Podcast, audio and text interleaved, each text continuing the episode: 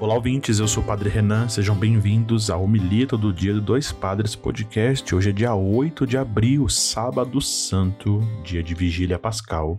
Dando a continuidade dessa celebração central da nossa fé, que é o Tríduo Pascal, nós temos então esse algo diferente, já que nós somos todos convidados a participar dessa celebração única. Vamos meditar nesse dia a leitura tirada do ofício das leituras da liturgia das horas. Sempre são leituras escritas pelos padres da igreja que nos colocam em verdadeira comunhão e unidade.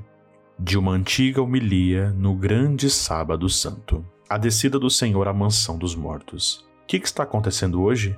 Um grande silêncio reina sobre a terra, um grande silêncio e uma grande solidão. Um grande silêncio porque o rei está dormindo. A terra estremeceu e ficou silenciosa porque o Deus feito homem adormeceu e acordou os que dormiam há séculos.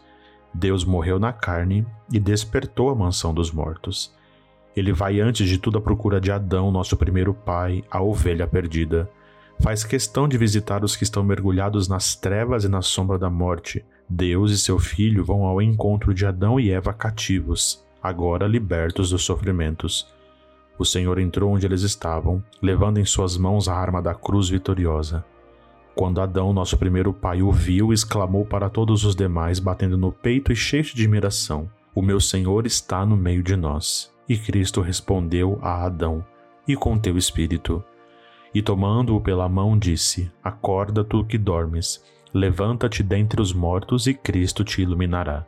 Eu sou o teu Deus, que por tua causa me tornei teu filho. Por ti e por aqueles que nasceram de ti, agora digo e com todo o meu poder ordeno aos que estavam na prisão: saí. E aos que jaziam nas trevas, vinde para a luz. E aos entorpecidos, levantai-vos. Eu te ordeno, acorda tu que dormes, porque não te criei para permaneceres na mansão dos mortos. Levanta-te dentre os mortos. Eu sou a vida dos mortos. Levanta-te, obra das minhas mãos. Levanta-te, ó minha imagem, tu que foste criado à minha semelhança. Levanta-te, saiamos daqui.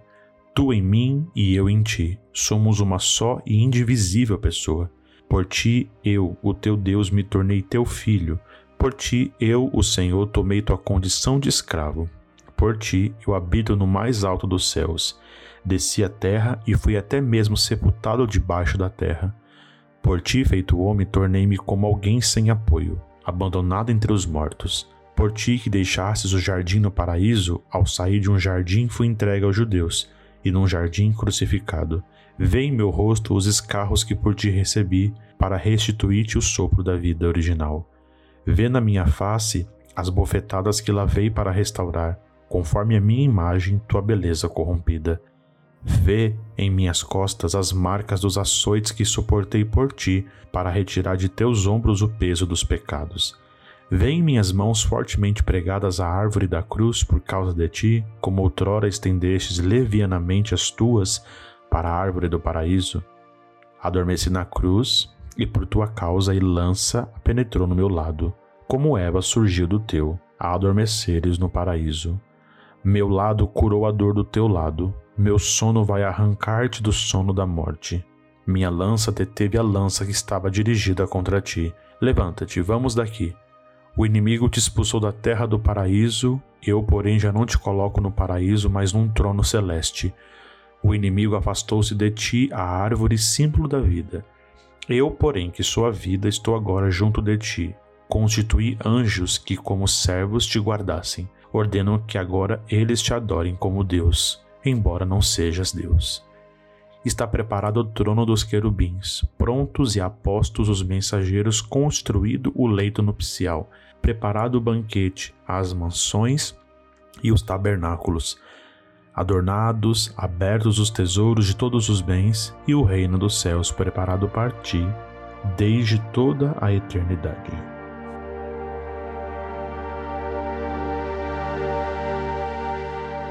Muito bem, queridos irmãos, queridos ouvintes, não há muito o que dizer depois dessa belíssima homilia antiga do século IV que não tem um autor, mas que fala muito de uma misericórdia extrapolada, sem limite algum do Senhor, ao criar e descrever essa imagem de Jesus que desce à mansão dos mortos e tem esse belíssimo diálogo, não de apontar o dedo, mas de restituir essa imagem que estava extremamente sem significado algum.